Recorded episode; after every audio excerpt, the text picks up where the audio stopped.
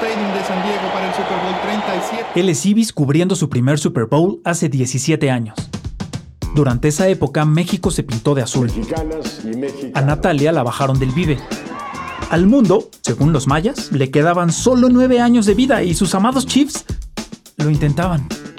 A pesar de todo, nuestro conductor había soñado con ese momento que marcó su carrera para siempre. Hoy México es guinda, Natalia es orgullo nacional, los Chiefs tienen al mejor de la liga y el mundo aguantó suficiente para ver los campeones.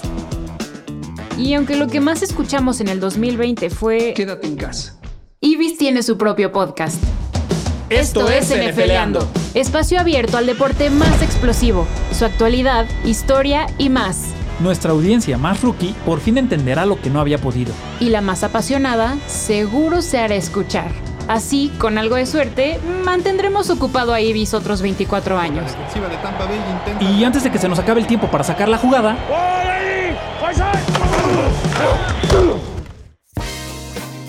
Bienvenidos a la segunda emisión del podcast NFLeando con Ibis, conducido por un servidor, Ibis Aburto. Y es un gusto que nos acompañen, en verdad mil gracias por acompañarnos en esta aventura, en la segunda emisión de esta aventura. Y hay mucho material de qué hablar ya con los playoffs encima. Hay mucho material, hay muchos juegos clave de los que pasaron en la semana 16, los que vienen en la semana 17. Y bueno, ya estaremos platicando de ello por lo pronto. Los invito a seguirnos en nuestras redes sociales, las de un servidor, arroba Ibis Aburto en Twitter, Ibis con V, Aburto con B de bueno, y en Facebook también me encuentran así, Ibis Aburto. Y las redes de NFLeando, ah, recuerden que es como verbo, NFLeando, todas iguales también en Twitter, Facebook e Instagram. Ahí agradeceremos sus comentarios, críticas constructivas, destructivas, eh, qué nos falta, qué nos eh, sobra. Bienvenido todo lo que ustedes nos puedan decir y aportar a este programa. Comenzamos. Comenzamos con lo más importante que sucedió en la semana 16, una semana en la que cinco equipos, con solo ganar, se metían a playoffs, ninguno lo logró. La verdad es que dejaron pasar oportunidades muy importantes, por lo menos para asegurar el boleto y de alguna manera jugar con más calma en la última semana del calendario. Pero bueno, no, no sucedió así. Los equipos que podían haber asegurado sus boletos a postemporada no lo hicieron y eso nos ha dejado pues una semana 17 que se anticipa emocionante y estresante, angustiante para varios aficiones y para varios equipos obviamente. Pero bueno, por lo pronto empecemos con un partido que dejó una polémica importante desde el sábado pasado en la noche. La victoria de los Miami Dolphins o Delfines de Miami sobre los Raiders de Las Vegas. Todavía me cuesta un poquito de trabajo acostumbrarme a decirle de Las Vegas a estos Raiders. Miami gana 26-25 con un polémico final. Polémico y sobre todo errático del lado de los Raiders. Primero por un manejo de reloj que deja muchas dudas, eh, que para muchos fue eficiente, para otros fue, pues pudieron haber hecho otra cosa, pudieron haber ido por el touchdown en los segundos finales y le dejan, con, al conectar un gol de campo, le dejan 19 segundos a los Miami Dolphins. Se van arriba los Raiders 25-23 y 19 segundos realmente parecen muy poco tiempo para que cualquier equipo haga algo. Bueno, los Dolphins lo hicieron, lo hicieron ante una defensiva muy sospechosa de muy baja calidad, pero independientemente de esto, que cometió errores realmente infantiles en esta acción que ustedes recordarán, en la que Ryan Fitzpatrick, quien entró en sustitución de Tua Tagovailoa, pues revivió a la ofensiva de Miami al punto que obviamente los hizo ganar. Pero la defensiva de los Raiders le abre la puerta al triunfo a Miami con ese castigo por sujetar de la barra a Ryan Fitzpatrick en la primera jugada después de que se van al frente eh, los Raiders al final. Le sujetan el casco, lanza a Fitzpatrick el pase y se lo lanza a un receptor prácticamente solo que estaba entre el esquinero y el safety. Un pase de alrededor de cuarenta y tantas yardas en el cual, eh, pues con el cual más bien los Dolphins se, se preparan para más adelante patear el gol de campo que los lleva a ganar 26 a 25. Yo sinceramente hubiera buscado el touchdown para irme arriba eh, por más puntos y obligar a Miami a recorrer el- todo el campo y tener que anotar un touchdown para buscar el triunfo. No sucedió así y la verdad es que la indisciplina de los Raiders deja mucho que desear y nos deja pensando que con toda la complicación que le pudieron haber causado a Miami, hubieran sido igual de indisciplinados y cometido errores que les hubieran hecho perder este juego. Otro partido que también dejó un sabor de boca sobre todo agradable para los aficionados del equipo ganador y que les hace respirar con más calma de cara a los playoffs es el que ganaron los acereros de Pittsburgh 28 a 24 a los Indianapolis Colts o a los otros de Indianapolis. Los eh, Steelers vienen de abajo eh, después de estar perdiendo por, por una diferencia importante ante los Colts y lo hacen con un Ben Roethlisberger pues que salió inspirado para lo que es la segunda mitad del partido. En el primer medio lanza 20 pases, completa 11, es decir, el 55% de sus envíos, lo cual es un porcentaje muy bajo para los estándares actuales y en general de la NFL. Suma 98 yardas y es capturado en una ocasión por una muy buena defensiva de los Colts. Pero en el segundo medio, después de ahí un mensaje que, se dio en el vestidor de los acereros, de motivación y pues prácticamente de fastidio después de tres derrotas consecutivas, los Steelers regresan y lo hacen de la mano de Ben Roethlisberger, quien en la segunda mitad, en el tercer y cuarto periodos, completa 23 de 29 pases para un porcentaje de pases completos o de eficiencia de 79.3, 244 yardas y 3 touchdowns. Yo hubiera pensado que en este partido iban a intentar correr más los Steelers, de alguna manera darle más balance a su, a su ataque y pues así quitarle presión a Ben Roethlisberger, quien de esta forma nos enseña que está en muy buen momento. Simplemente los Steelers parecen reencontrar si es así, si es lo que sucede contra los Colts, parecen haber reencontrado esa magia y ese ritmo aéreo que pues es el con el que prácticamente van a tener que sobrevivir si es que no intentan balancear su ataque en las próximas semanas. Pero bueno, ese, es su sello característico en estos momentos. Apelaron a él y lograron superar un escollo para ganar el título de la división norte de la conferencia americana. Un partido que por otro lado no deja muy satisfecha a la afición de este equipo ganador es el de los Kansas City Chiefs que logran vencer con apuros a un mal equipo de Atlanta, mal equipo en el sentido defensivo, les ganan 17-14, pero es un partido en el que los Chiefs a diferencia de las últimas eh, de los últimos encuentros en los que dejan cierta duda sobre su nivel de eficiencia y de si nada más estaban ganando cuando apretaban el acelerador y todo esto, en este encuentro, realmente Patrick Mahomes se vio mal. No completó pases que regularmente completa este, de forma rutinaria, si lo queremos mencionar de esta forma. Y, son pases que le quedan muy enfrente a sus jugadores, los vuela, los deja muy adelante, muy un poco atrás.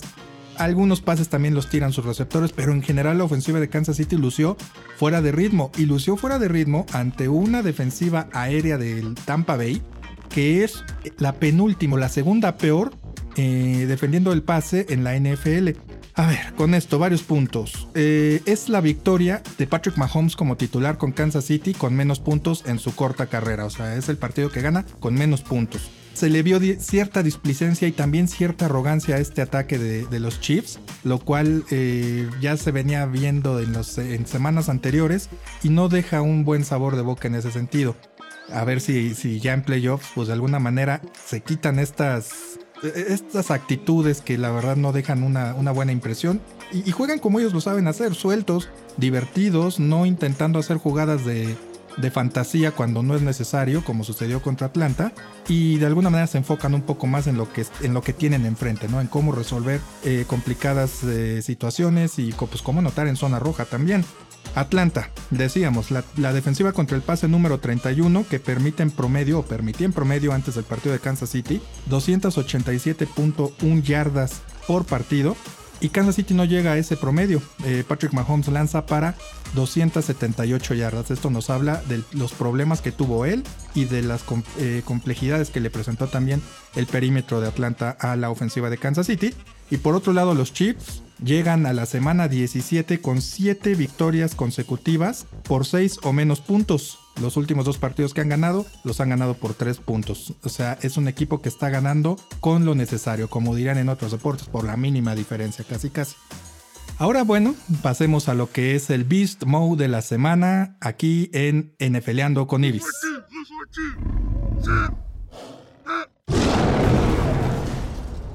El Beast Mode de esta semana. La realidad es que no me pude decidir por uno y le voy a dar el premio a dos.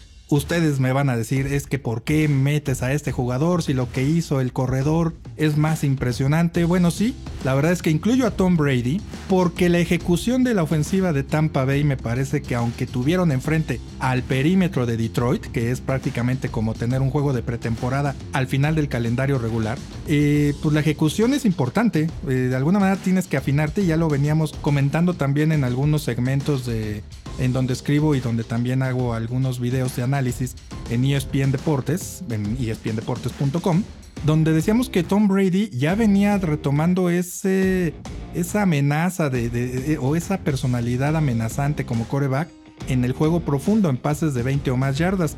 Contra Detroit, pues yo creo que lo, agarró como práctica y lo hizo muy bien.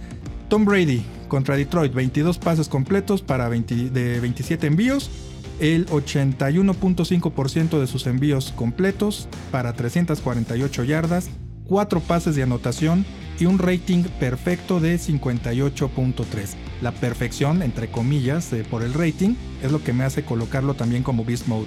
Por otro lado, Alvin Kamara, corredor de los New Orleans Saints, que es básicamente el artífice del triunfo de Nueva Orleans sobre Minnesota. 22 carreras, 155 yardas, un promedio de 7 yardas por carrera y 6 anotaciones, incluida una de 40 yardas. Prácticamente Beast Mode hizo pedazos a la defensiva de Minnesota y con esto pues se hizo acreedor también a compartir el premio de NFLeando como el Beast Mode de la semana.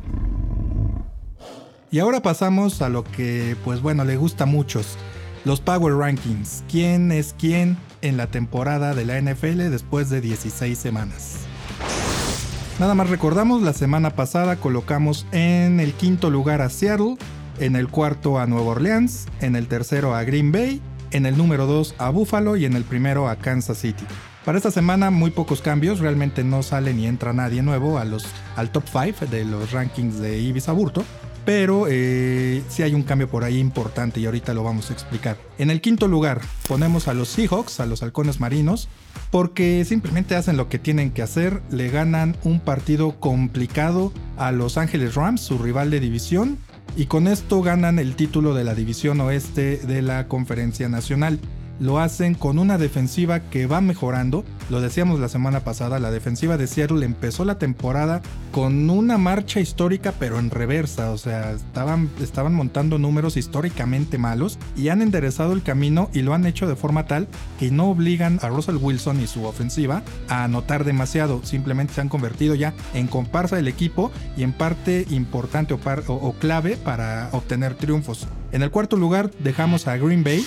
Ah, Green Bay juega muy bien, lo bajo un escalón por lo siguiente, porque juega muy bien, ellos hacen lo que tienen que hacer contra Tennessee en, el Lambeau Field, pero también aprovechan las circunstancias, juegan en un ambiente que ellos conocen muy bien, que no les incomoda bajo nieve, no, es una, no fue una fuerte nevada ni nada de esto, pero es un ambiente que no es, al que no están muy acostumbrados otros equipos, como el de Tennessee. Pero los Packers hacen lo necesario, Aaron Rodgers simplemente luce estupendo. Yo creo que con esto Aaron Rodgers también ya asegura el premio como jugador más valioso, pero eso es una discusión para más adelante. Y Green Bay hace lo que hace y simplemente aprovecha las circunstancias y hace que Tennessee o aprovecha el, que Tennessee, los Titans, eh, no estén acostumbrados a jugar tan físicamente como uno hubiera esperado en mi caso, en, este ambiente, con Derrick Henry, con nieve, un ambiente ideal para correr. Green Bay lo supera y lo supera bien con un ataque aéreo eficiente y obviamente usando también un ataque terrestre eh, contundente. En el número 3 coloco a los New Orleans Saints.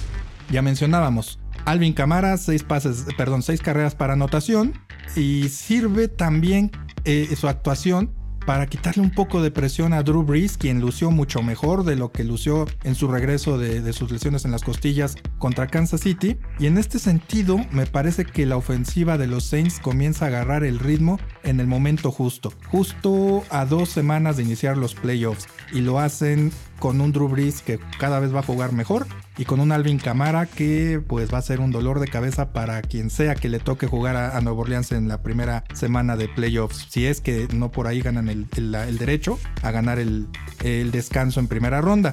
Por otro lado, en el número 2 dejamos a Buffalo. Dejo a Buffalo en, el número 2 del ranking porque le ganan a un equipo de los Patriots, eh, que pues sabemos quiénes son los Patriots en 2020. Un equipo que, que no llega a playoffs por primera vez en 11 años o 12 años y que obviamente tiene un coreback que no está en su mejor momento como Cam Newton, una defensiva muy sospechosa en sobre todo en la línea en la línea frontal y en la posición de linebackers que cuyo perímetro pues no puede soportar el peso de todo un equipo y pues simplemente es un equipo frágil. Buffalo hace lo que hace, les gana muy bien el lunes por la noche con contundencia y me parece que con este triunfo y la manera en la que lo hacen se acercan un poco a Kansas City, que es mi número uno en el Power Ranking, pero ya muy cerca de, quedar desbancados por Buffalo por, simplemente por esto, porque Buffalo hizo lo que tenía que hacer y lo hizo muy bien ante Nueva Inglaterra y Kansas City lució muy mal a la ofensiva contra Atlanta, pero les damos el beneficio de la duda a los Chiefs por mantener ese, esa marcha ganadora a pesar de presentar varios problemas. ¿Esto qué quiere decir? Que Kansas City encuentra formas de ganar, bonito, feo, como ustedes le quieran decir, pero gana. Esa es, la, esa es la virtud de un equipo como el que comanda Patrick Mahomes y por eso están en el número uno del Power Ranking. Bueno, después de conocer cuáles son los mejores equipos según Ibis, ahora les recuerdo nuestras redes sociales. La red social en Twitter y en Facebook de un servidor me encuentran como en Twitter, arroba Ibis Aburto, en Facebook Ibis Aburto. Y NFLeando lo encuentran también en Twitter, en Instagram, en Facebook, así, NFLeando. Acuérdense, NFLeando no es un sustantivo, es un verbo. Bueno, esta semana ya pasó el 28 de diciembre pero es una semana que nos hace eh, recordar un evento importante, más importante para un equipo, para dos equipos sobre todo, pero en especial a uno, los 49 de San Francisco, o San Francisco 49ers, porque el 28 de diciembre de 1992, estamos hablando de hace 28 años, jugó su último partido con el casco de los gambusinos uno de los corebacks que para muchos es el mejor de la historia, para muchos es simplemente uno de los mejores, pero sin duda que dejó huella. Así que damos paso a esta cápsula que ya saben se llama eVistory Channel, con la historia del último juego de Joe Montana con San Francisco. La noche del lunes 28 de diciembre de 1992, una de las más importantes y triunfadoras épocas en la historia de la NFL, llegó a su fin. Aquella noche, bajo las luces del mítico Candlestick Park, Joe Montana lanzó su último pase como quarterback de los San Francisco 49ers en el último juego de la temporada 1992. Los 49ers llegaron a su juego ante los Detroit Lions con 13 victorias, y un triunfo les aseguraba terminar con la mejor marca de la Conferencia Nacional, ganar la primera siembra en playoffs y el derecho a jugar como locales en el camino al Super Bowl. En la pretemporada de 1991, Montana había sufrido una lesión en el codo derecho que le hizo perder toda esa campaña, durante la cual otra leyenda de los 49ers, Steve Young, se convirtió en el quarterback titular y se afianzó en ese papel durante la temporada 1992. Young inició el juego ante Detroit, que se fue al medio tiempo con los 49ers arriba 7-6, y el entonces coach de San Francisco, George Seifert, decidió mandar a Montana al campo, situación que no le gustó nada a John.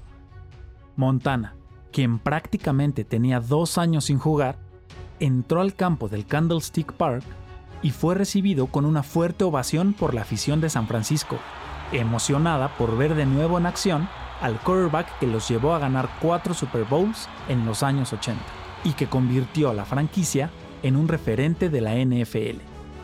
Ibis recuerda bien ese momento.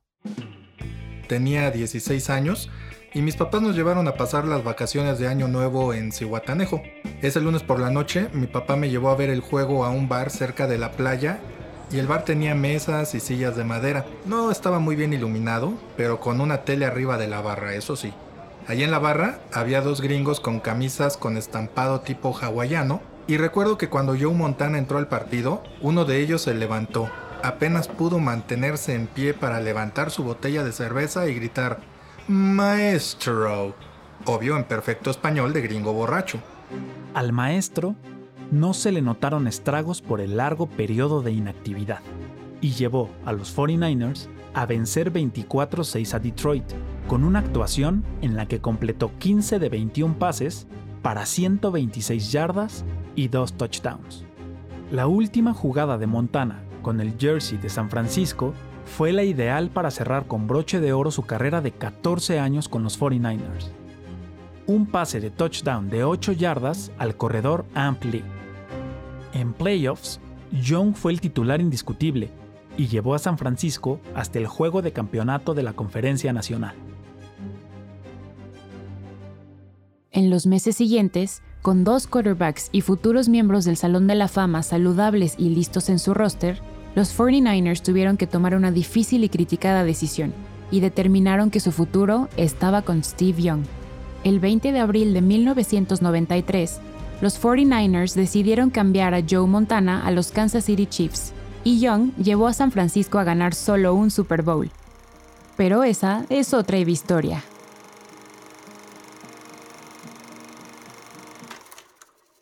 Bueno, interesante siempre saber o recordar eh, pasajes históricos y sobre todo de, leyendas de la NFL, en este caso Joe Montana.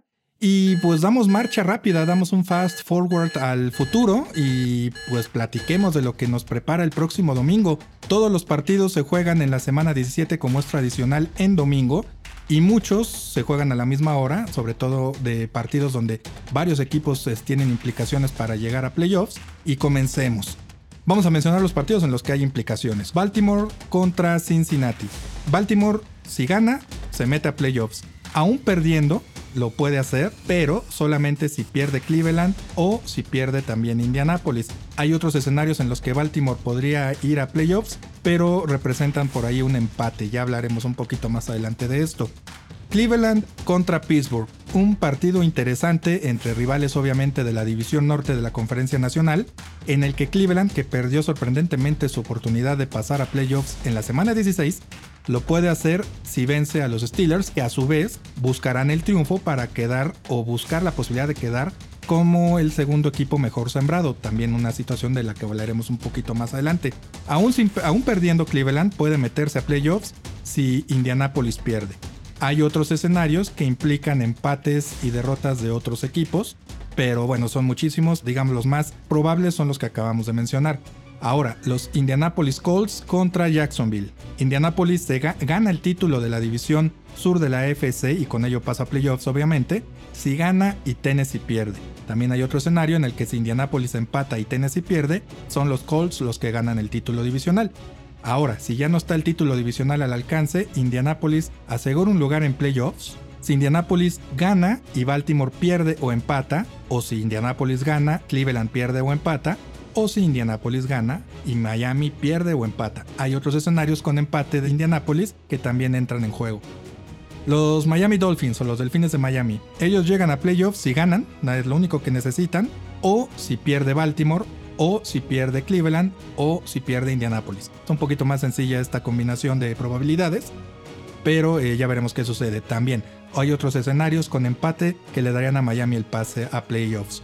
Por último, en la conferencia americana, Tennessee entra a playoffs como campeón de la División Sur si gana su partido contra los Houston Texans. Si pierde Indianapolis también es una opción que le da a Tennessee la oportunidad de quedarse con el campeonato divisional aún perdiendo.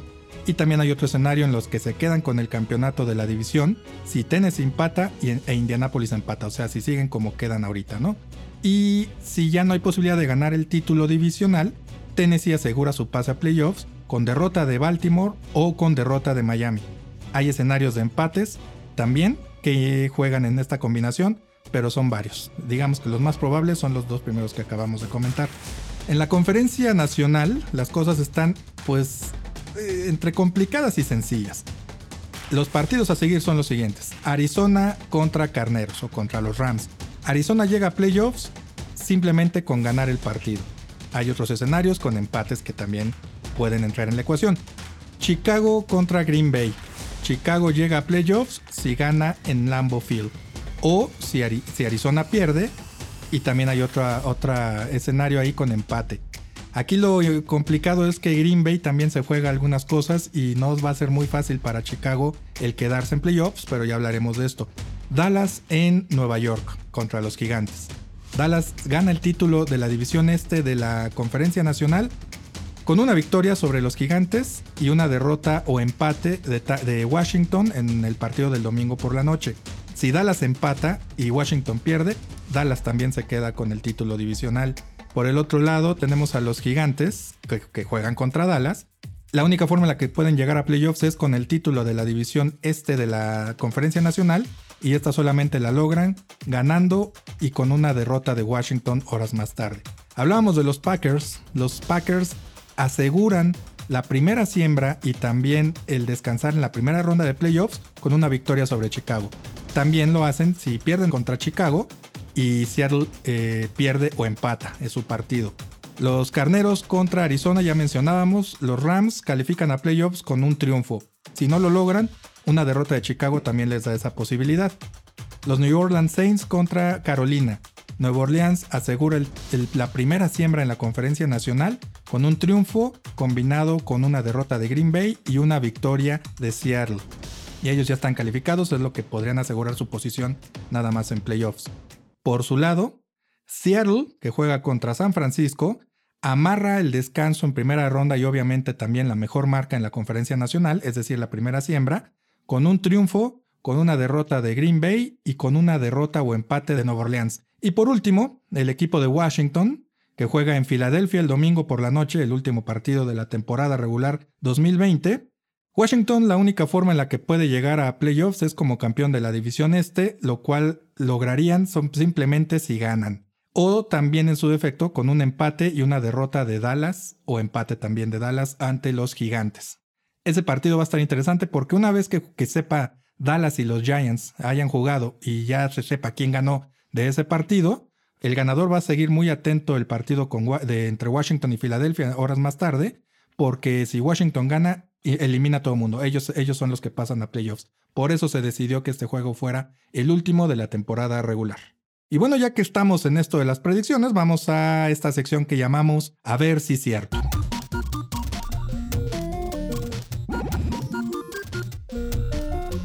Y en este episodio del A ver si cierto, eh, no vamos a enfocarnos en actuaciones individuales porque va a haber muchos cambios con los playoffs a la vuelta de la esquina y es muy probable que equipos que regularmente juegan con sus titulares ahora les den descanso y eso afecta obviamente pues resultados importantes, sobre todo de equipos que buscan pasar a playoffs. Y esto es lo que creo que va a suceder entre Pittsburgh y Cleveland. El anuncio de los Steelers de mandar a Mason Rudolph como titular en lugar de Ben Roethlisberger para darle descanso a Big Ben, me parece que le abre la puerta a los Browns, a los Cafés, para meterse a playoffs. Si estuviera Big Ben, no estaría yo convencido de que Cleveland pudiera ganar este partido, pero ya sin él me parece que Cleveland simplemente tiene que hacer lo necesario para ganarle a, un, a unos Steelers que tienen una ofensiva muy suspicaz, que no es muy buena y no creo que mejore con Mason Rudolph.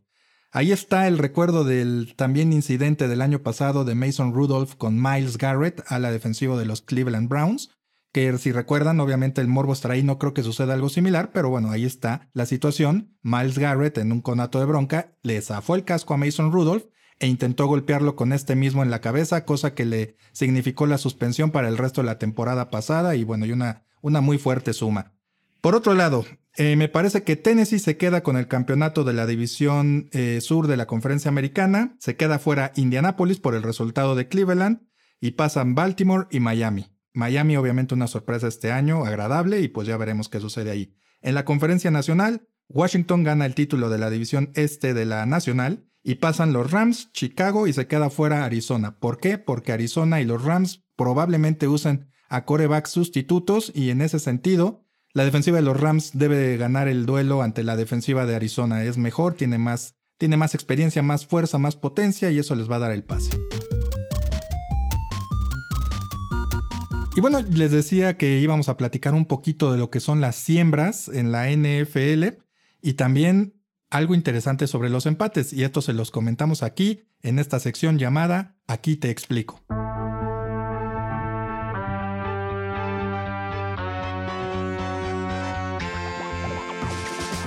Bueno, las siembras en playoffs no es algo complicado, en realidad es algo muy sencillo que sucede y se hace en cualquier en muchos deportes más. En la NFL se trata de lo siguiente, estamos, cada conferencia está dividida en cuatro divisiones y ahí sirve para coronar a campeones divisionales. En esta ocasión les vamos a explicar que dependiendo de las marcas que tengan cada quien, sobre todo los equipos que califican a playoffs, se acomodan del 1 al 8, ya no importa la división, se acomodan de la siembra número 1 a la siembra número 8, de la mejor a la peor marca entre los equipos que están en playoffs. La primera siembra descansa, en este caso Kansas City ya la tiene segura en la conferencia americana, Kansas City va a descansar en la ronda de comodines y va a esperar rival que va a salir de los juegos que enfrenten las, eh, los seis equipos restantes. Y en este caso vamos a ver enfrentamientos como se hace, insisto, en cualquier torneo de siembras. Vamos a ver al 2 contra el 7, al 3 contra el 6 y al 4 contra el 5. Esos van a ser los partidos de acuerdo a cómo queden acomodados según sus marcas en ambas conferencias. Por otro lado, les mencionaba que hay escenarios de playoffs para algunos equipos que implican empates. En la NFL se pueden dar empates. Eh, los empates, de hecho, eh, se han dado pocos en los últimos años, pero ha sido un poquito más común que en años anteriores. Los empates se dan cuando obviamente en, los primeros cuatro cuartos un partido queda empatado, igualado en la pizarra, y se juega un tiempo extra de 10 minutos. Antes era el primero que anotara de cualquier, en cualquier, de cualquier forma, se quedaba con la victoria. Ahora hay que esperar un poco más.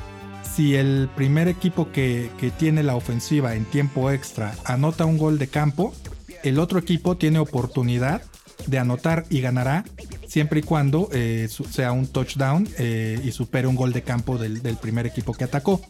Si los dos equipos anotan gol de campo, eh, bueno, pues obviamente el que anote touchdown ganará el partido. Si el primer equipo que anota, que tiene la posesión del balón en el tiempo extra, anota touchdown, ahí se acaba automáticamente el partido. Digamos que el touchdown es la muerte súbita del formato actual de tiempo extra. Bueno, pues esta fue la sección Aquí te explico, donde esperamos aclarar algunas dudas que nos hicieron llegar después del primer episodio, sobre todo con la cuestión de las siembras, y por ahí alguien nos preguntaba que si se podían dar empates, y bueno, ya vimos que sí, nada más que son muy raros. Obviamente en playoffs no se pueden dar empates, ahí sí es hasta que encontremos a un ganador, se tarde lo que se tarde el partido. Y con esto terminamos el segundo episodio de NFLeando con Ibis. Insisto, agradezco mucho el que nos presten unos minutos de su atención para hablar de esto que nos apasiona, que es la NFL. Y recuerden que nos pueden seguir, nos pueden mandar comentarios, sugerencias, críticas, bueno, lo que ustedes gusten en nuestras redes sociales. NFLeando lo encuentran en Twitter, Instagram y Facebook, así NFLeando. Y a mí me encuentran en Twitter como arroba ibisaburto y en Facebook también, ibis con V, aburto B de bueno.